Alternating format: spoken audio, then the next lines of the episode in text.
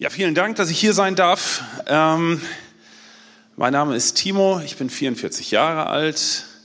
Ich äh, bin verheiratet, habe drei Töchter im Alter von sieben, neun und elf.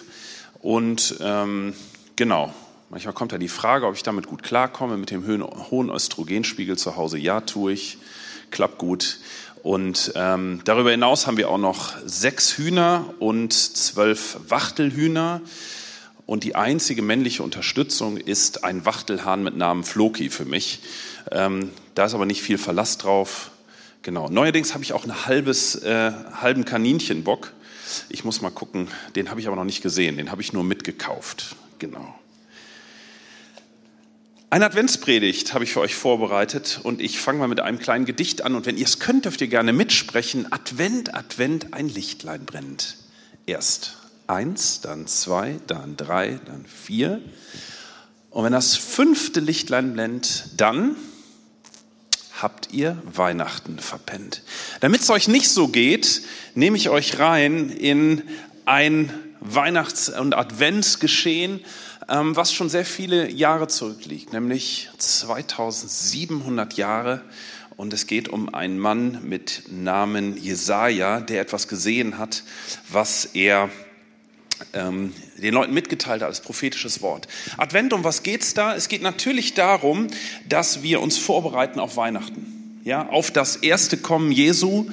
Und ähm, das ist bereits passiert vor 2000 Jahren, aber es geht auch noch um ein zweites Mal. Dann, nämlich, wenn Gott nicht kommt als kleines Baby auf diese Welt, um uns zu begegnen, sondern dann, wenn er sich ein zweites Mal auf, die Welt, ähm, auf dem Weg zur Welt macht, um dann in einer großen Herrlichkeit und Macht zu kommen und dort zu sein und ähm, für uns, für die ganze Weltbevölkerung sehr sichtbar zu erscheinen.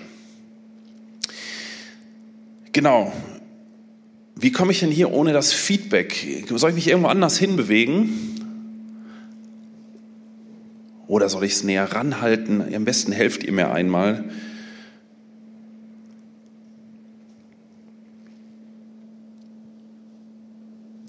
Naja. Okay, also Advent zweimal kommen. Es geht um ein kleines Kommen Jesu als Baby und um ein großes Kommen in ganz großer Macht. Ich weiß nicht, wie es hier mit Advent geht, ob du so ein Weihnachtstyp, gemein, Weihnachtsmensch bist, der sich gerne vorbereitet auf Advent. Ich finde die Adventszeit in diesem Gedicht eigentlich sehr gut beschrieben. Es ist eine sehr volle Zeit, die uns fast schon in Stress setzt und eigentlich nicht das passiert, was wir uns wünschen. Meine Töchter haben es da besser, die ähm, bereiten sich sehr intensiv auf Weihnachten vor. Ja, ich glaube, wir hatten im November die ersten Wunschzettel und ich habe zwei Adventskalender, die mir gebastelt worden sind. Das heißt, sie sind sehr mit diesem Fest in Verbindung und bereiten sich darauf vor.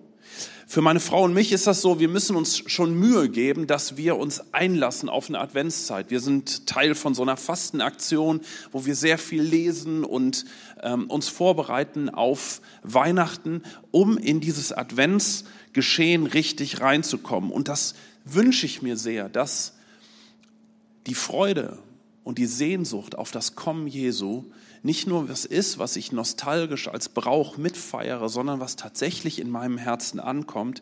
Und das wünsche ich mir auch für euch, dass ihr ähm, ja so neu in so eine Advents- und Weihnachtsfreude reinkommt, die ich glaube, der Heilige Geist uns schenkt. Ja, und dieser Jesaja-Text, den finde ich ganz spannend in dem Zusammenhang und lade euch ein, ähm, dass wir uns den in der Predigt ein bisschen genauer angucken. Ich beginne mit Jesaja 9 und lese die Verse 5 und 6 vor.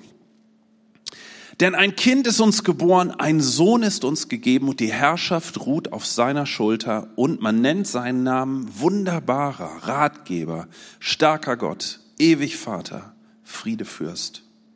Und die Mehrung der Herrschaft und der Frieden werden kein Ende haben auf dem Thron Davids und über seinem Königreich, dass er es gründe und festige mit Recht und Gerechtigkeit von nun an bis in Ewigkeit. Der Eifer des Herrn, der Herrscher, wird dies tun.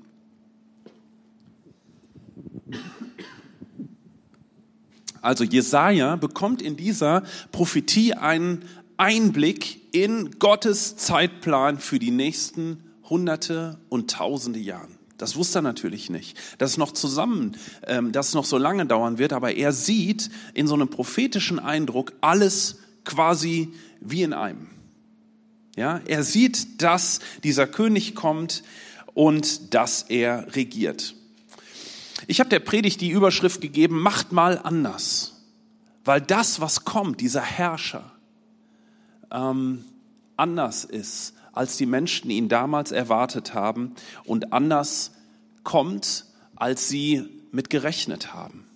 Und es geht genauso darum, dass wir etwas beitragen können, dass wir auch etwas an unserem Handeln verändern, verändern können. Also macht mal anders. Macht den Advent zu einer anderen Zeit, als das vielleicht gewöhnlich so war. Jesaja beschreibt den Herrscher mit besonderen Titeln und natürlich ist der Name Programm dieses Herrschers. Ja, es ist so, dass er beschrieben wird mit seinem Wesen, nicht nur mit Namen, die er irgendwie bekommen hat, sondern diese Namen sind Programm. Ein wunderbarer, ein Ratgeber soll er sein. Er weiß Bescheid. Er kann Orientierung geben und deshalb ist es gut. Jesus Christus sagt irgendwann mal, ich bin der Weg, ich bin die Wahrheit und das Leben. Das ist so für mich der Kern von dem, wie er Orientierung gibt. Wahrheit. Das ist genial, wenn wir heute Wahrheit haben, wenn wir jemanden haben, der uns mitten in dieser chaotischen Zeit Orientierung geben kann. Er ist ein starker Gott. Er weiß nicht nur Bescheid, sondern er stellt das auch sehr praktisch unter Beweis. Es gibt viele Menschen, die Bescheid wissen, aber er ist jemand, der auch umsetzen kann, der Macht hat. Blinde sehen, Lahme gehen, Aussätzige werden geheilt, Taube hören, Tote werden auferweckt und den Armen wird das, wird Gottes gute Botschaft verkündet, so heißt es im Neuen Testament. Das macht, das ist so das Programm dieses Herrschers, der kommt. Ich finde ein geniales Programm. Er ist ein ewiger Vater. Er weiß nicht nur Bescheid und kann, sondern er bleibt auch dieser Herrscher. Ich fand das spannend, was Johannes eben gesagt hat mit dem Herzen, dass ich glaube, dass das so eins dieser Themen ist, wo wir sagen, ja, ja, wir kennen Leute, die Bescheid wissen. Wir kennen auch Leute, die groß gesagt haben, wo es lang geht. Aber wenn sie nicht bleiben, dann bedeutet das, dass unser Herz einen ganz großen Knick kriegt, weil wir dann nämlich etwas verloren haben, was wir mal dachten, was bleibt. Und er ist der Friedefürst. Eine vierte Beschreibung für ihn. Er weiß nicht nur Bescheid und er kann und er bleibt, sondern er bringt auch unser Herz tatsächlich nachhaltig zur Ruhe. Es geht um Körper, es geht um unsere Seele, es geht um unser Herz, es geht um den ganzen Menschen, den er zur Ruhe bringen möchte und dem er Frieden schenken möchte. Und das finde ich was extrem Besonderes. Dass Jesus, dass dieser Herrscher genauso mit uns unterwegs ist und wir eben nicht zur Seite gelegt werden und einer von vielen sind, eine von vielen sind, sondern dass wir besonders sind und in seinen Augen ähm, ja, zum Frieden kommen sollen, sicher geborgen sein sollen. Ja, es war in der damaligen Zeit eine wirklich wichtige Botschaft für die Leute, dass sie genau diesen Herrscher in Aussicht gestellt bekommen. Warum? Weil in der Zeit ähm, gerade von Norden her sehr viele Feinde im Land bereits drin waren. Das heißt, das Volk Israel war zu diesem Zeitpunkt nicht in der Komfortzone mit einem sicheren Herrscher, sondern es war bereits besetzt, es war zerstört, es war zerbröckelt und es war bereits klar, dass es jetzt auch in der nächsten Phase oder im nächsten Gebiet eng werden wird. Auch Samaria wird fallen, das war bereits klar. Ähm, aber prophetisch kann Jesaja ihnen eine Botschaft mitgeben, eine Botschaft der Hoffnung.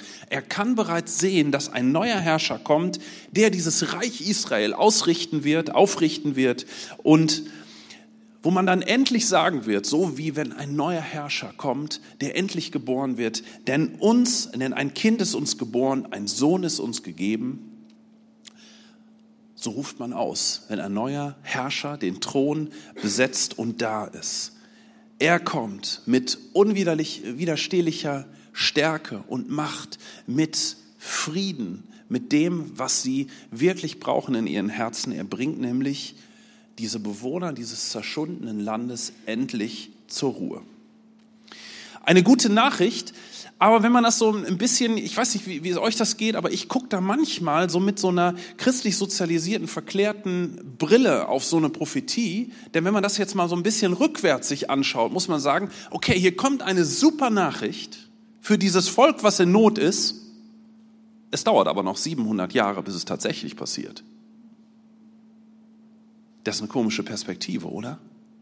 20 Generationen, die noch warten müssen bis dieser Herrscher tatsächlich kommt. Eine gute Nachricht, ich habe eure Not gesehen, dauert aber noch 20 Generationen.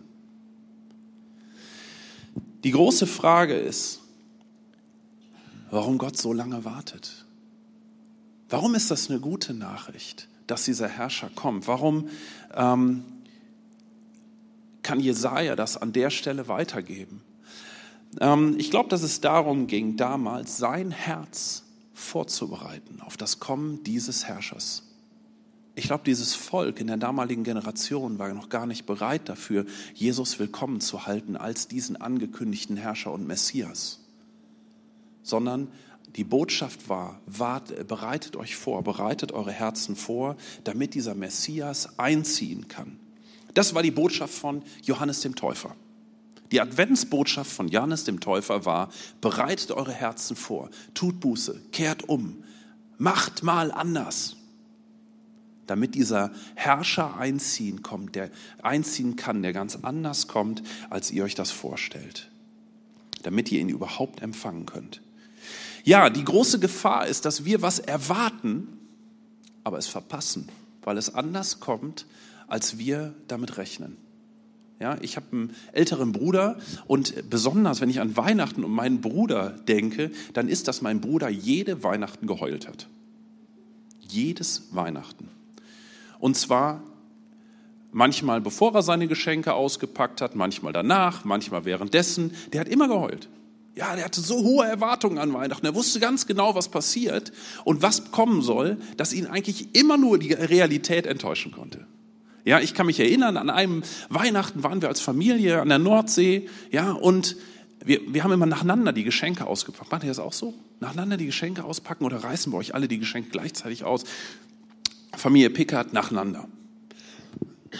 So, und ich durfte mein Geschenk aufpassen. Wir hatten uns beide ein ferngesteuertes Auto gewünscht. Kennt jemand noch Colt Sievers? Ja, ein Colt für alle Fälle mein großer Held. Und an diesem Weihnachten bekam ich in meinen Augen ein Colt Sievers Auto ferngesteuert geschenkt. Ausgepackt, ja. Und mein Bruder fing an zu heulen. Ich sage, warum heulst du? Was ist denn da los? Der hatte sein Geschenk noch vor sich stehen, noch gar nicht ausgepackt und fing an zu heulen, weil er sich nicht vorstellen konnte, dass irgendwas kommt, was besser ist als dieses Colt Sievers Auto. So, und nach vielen Zureden meiner Eltern ja, hat er endlich sein Geschenk ausgepackt und es war ein ferngesteuertes Auto. Genauso, wie er sich gewünscht hatte. War halt nur kein Colt Auto, ein bisschen kleinere Verpackung. In meiner Wahrnehmung, ich würde sagen BMW M3, ja. Ich weiß es nicht mehr. Total cool, wir hatten echt Spaß dabei. Aber in seiner Erwartungshaltung war das gar nichts. Er hätte es überhaupt nicht ausgepackt. So fertig war er.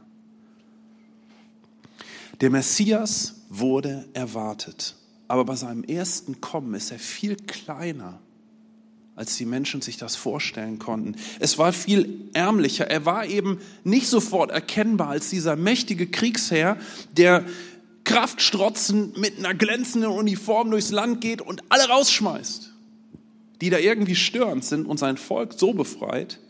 Er ist nicht militärisch erfolgreich gewesen, Jesus. Er war kein kraftsprotzender Superheld. Er kam als kleines Baby. Seine Botschaft war anders, als die Leute sich das damals vorgestellt haben. Sehr, er lag auseinander mit all den menschlichen Erwartungen, die sie so an ihn rangetragen haben. Es war eine göttliche Realität, ganz besonders, wie er kam. Vollkommen klar, aber anders, als die Menschen sich damals erwartet haben. Sie erwarteten mit viel Göttlichem und Herrlichem und Prachtvollen und es kam ein Baby im Stall. Und genau das ist aber wiederum was, was so mega besonders ist an Weihnachten, dass Gott klein und ärmlich und so klein ist, dass wir ihn erkennen können. Gott muss sich immer zusammendampfen, damit wir überhaupt was von ihm erkennen können, oder? Wenn Gott mit all seiner Herrlichkeit und Pracht kommt, bam, sind wir weg, blind, können nichts mehr sehen, nichts mehr erkennen von Gott. Wenn Gott will, dass wir ihn erkennen, wird er immer kleiner sein, als er tatsächlich ist, damit wir ihn überhaupt fassen können. Und genau so kommt er. Wirklich ein, eine Macht, die anders kommt, die begrüßt wird von stinkenden Hirten, von Leuten, die kein anderer auf dem Zettel hatte, der nicht in den Tempel und in prachtvollen Palast hineingeboren wird, sondern in irgendeine stinknormale Hütte wo nebenan die Tiere sind. Ich glaube, dass jeder Schritt Gottes auf uns zu erstmal ein unverdienter Schritt ist. Und dass genau in diesem Schritt des Abstiegs, des Runterkommens Gottes zu uns eine ganz besondere Zuwendung ist. Gott kommt nämlich auf Augenhöhe. Er wird einer von uns und begegnet uns als Mensch, damit wir ihn erkennen können. Im Philipperbrief packt der Paulus das mal in ein Anbetungslied rein und dort heißt es in Philippa 2, die Verse 6 und 7,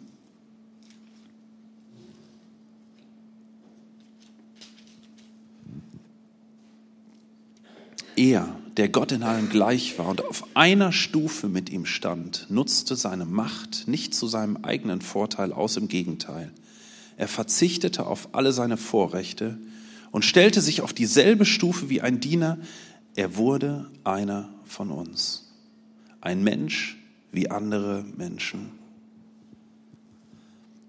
Das Kommen Gottes in dieser Niedrigkeit war nicht nur Machterweis, sondern gerade in diesem Verzicht auf die Macht ein unfassbarer Erweis seiner Liebe, seiner Barmherzigkeit, seiner Gnade seines Wunsches, mit uns in Beziehung zu sein.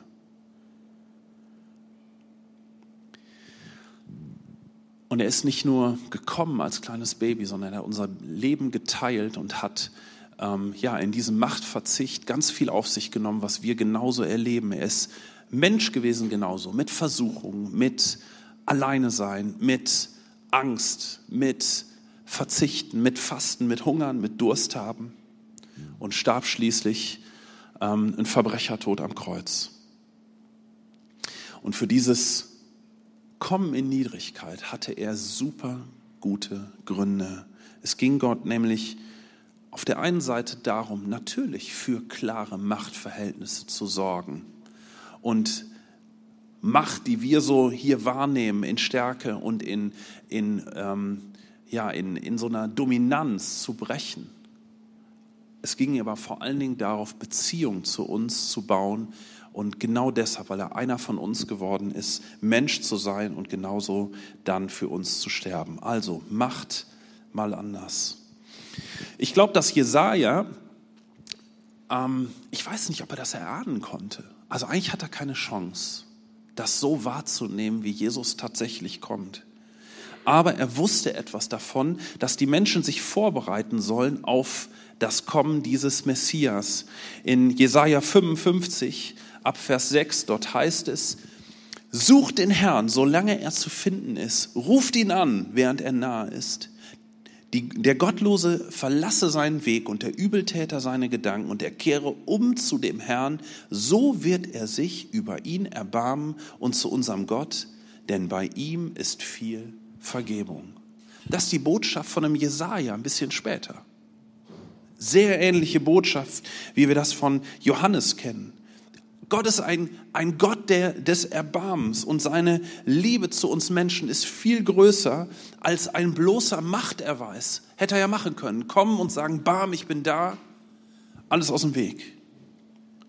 Aber er macht sich auf den Weg zu den Menschen genau, um seine Erbarmen und seine Liebe zu zeigen und diese, diesen Unterschied zwischen uns und Gott aus dem Weg zu räumen, alles beiseite zu tun, was uns von Gott trennt und Beziehung zu bauen.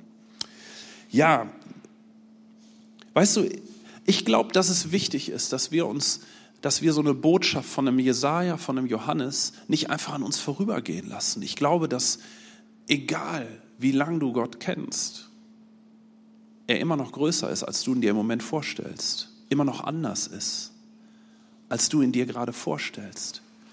Und für mich bedeutet eine Adventszeit immer zu sagen, ich will mich vorbereiten auf Jesu kommen, weil ich heute weiß, dass ich auch nicht genau weiß, wie er unterwegs ist. Es gibt so viele Facetten Gottes, so viel, wie er umgeht mit Menschen, wo ich noch gar keine Ahnung von habe. Und deshalb wird er sogar anders kommen, als du und ich uns ihn gerade vorstellen.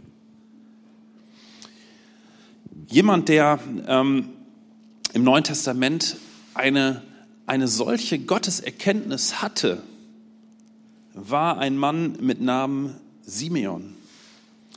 Simeon war so jemand, der mit diesen ganzen Erwartungen an den Messias, der war da drin zu Hause, der wusste Bescheid. Und der Simeon hatte, den, hatte die Gnade, dass ihm die Augen geöffnet wurden. Nämlich als er Jesus sah, als sie dieses Baby irgendwann nach der Geburt in den Tempel brachten und ihm das zeigten, dann ging er vorbei und wusste Bescheid, das ist der Messias. Hey, dieses Baby, ohne glänzende Rüstung, ohne all den Reichtum, den die anderen erwarten. Es ist der Messias. Und er ähm, beschreibt das dann oder spricht dann ein Gebet, ein, wieder ein, ein Lobpreislied und achte mal drauf, was das mit seinem Herzen gemacht hat. Lukas 2 ab Vers 29. Herr, nun kann dein Diener in Frieden sterben denn du hast deine Zusage erfüllt. Mit eigenen Augen habe ich das Heil gesehen, das du für alle Völker bereitet hast. Ein Licht, das die Nationen erleuchtet und der Ruhm deines Volkes Israel. Dieser Mann Gottes hat einen besonderen heiligen Moment, wo Gott ihn berührt, wo Gott tief in sein Herz reinspricht, ganz viel Gewissheit schenkt und er erkennt Jesus in seinem Wesen. Nicht nur, ich habe gehört von dir, dein Name, sondern auf einmal verbinden sich Herzen und sein Herz kommt zur Ruhe. Er kann das so nennen, nennt das Anbetung und Frieden, genau durch diesen Machtverzicht Gottes. Ja, ich glaube sogar, dass der Simeon in dem Moment was von diesem zweiten Kommen Jesu gespürt hat. Nicht nur von dem ersten Kommen, wo sie alle dachten, naja, ähm, irgendwann muss der ja geboren werden, der Thronfolger. Aber dass der siegreich ist und dass der groß ist und herrscht, das bringt den Simon in Anbetern. Simeon. Genau, und ich will mit euch genauso noch zum Abschluss über dieses zweite Kommen sprechen. Denn ich glaube, wir haben ja das gleiche Problem wie Jesaja damals. Ja, jetzt sage ich euch, naja, das, was, das erste Kommen Jesu liegt 2000 Jahre zurück, ja, und das zweite Kommen Jesu liegt noch vor uns. Ja, die Leute haben alle mit einer Naherwartung gelebt, haben gesagt, rechnet damit, dass der Herr bald wiederkommt. Kann ich euch auch sagen, rechnet damit, dass der Herr bald wiederkommt. Naja, aber das ist jetzt eine Botschaft seit 2000 Jahren, oder? Ich weiß nicht, also ich kann jetzt nicht so schnell rechnen, wie viele Generationen das sind, ja. Seit so vielen Generationen sollen wir warten auf das zweite Kommen. Was heißt das denn? Für manche Christen bedeutet das, die, die gehen in so eine Art Bus, Bushaltestellenmentalität rein. Ja, die sagen, der Herr kommt wieder und jetzt warte ich einfach in den sicheren Gebäude, was ich hier so habe, unserer Kirche, warte ich, bis der Herr mich abholt. Das ist aber nicht das, was damals die Botschaft Jesu war. Es wird nicht passiv und abwartend beschrieben, sondern hoffnungsvoll und abwartend beschrieben, das, was auf uns wartet. Und zwar deshalb, weil die Herrschaft des Reiches Gottes bereits angebrochen hat. Die Macht, mit der Jesus kommt, die hat bereits ihren Weg gefunden in unsere Menschheit, in unser Leben hinein und ist präsent. Aber sie fängt ganz klein an und wächst und wird immer größer. Im Neuen Testament wird es beschrieben mit einem mit Gleichnissen. So heißt es zum Beispiel, das Reich Gottes gleicht einem Senfkorn. Ein ganz kleiner Same, der gelegt wird in den Boden und der wächst zu einem großen Baum. So wird das, wird die Herrschaft Jesu beschrieben, die Herrschaft Gottes, das Reich Gottes. Es fängt klein an und es wächst. Es wird beschrieben als ein Sauerteig. Etwas, was du hineintust in so ein kleines bisschen, also ein kleines bisschen Fitzel Sauerteig kommt rein in Mehl und was auch immer da noch alles reingehört und es wächst und wird größer. Ja, jemand Erfahrung mit Sauerteig? Ja, wir haben es auch ein bisschen versucht, ja. Aber irgendwie über ein halbes Jahr Sauerteig gefüttert, damit der immer weiter unterwegs ist. Ich habe aber gehört, dass es Bäcker gibt, die haben über Jahrzehnte den gleichen Sauerteig. Es dehnt sich aus, es wächst und es wird nicht weniger. Das ist Reich Gottes. Es durchsäuert alles. Manche Leute haben ja Angst davor, dass Sünde ansteckend ist. Ich nicht. Weil im Reich Gottes das Prinzip genau umgekehrt ist.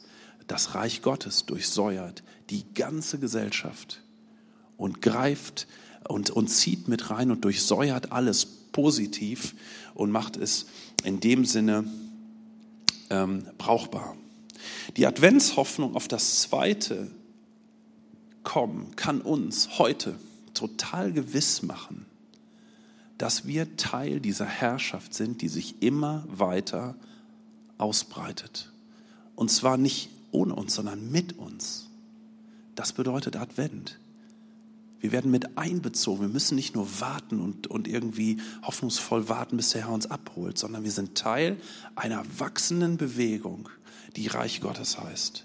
Auch hier gilt, macht mal anders.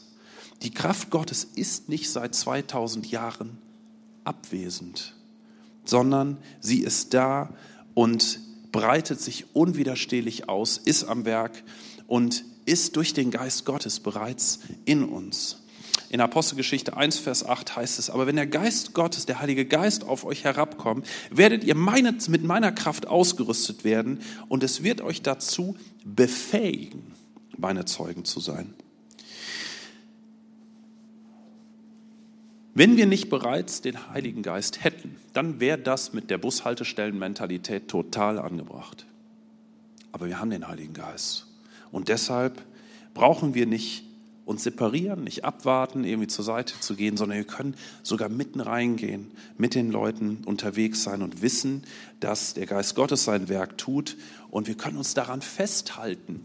Das ist tatsächlich passiert, dass, dass irgendwann diese Herrschaft vollends da ist, auch wenn wir heute an manchen Stellen nur so ja, so ein bisschen weniger, nicht so richtig die Realität in vollem in, äh, haben, können wir wissen, sie kommt auf jeden Fall und bereits heute so handeln, wie das diesem Reich Gottes, dieser Herrschaft Gottes entspricht.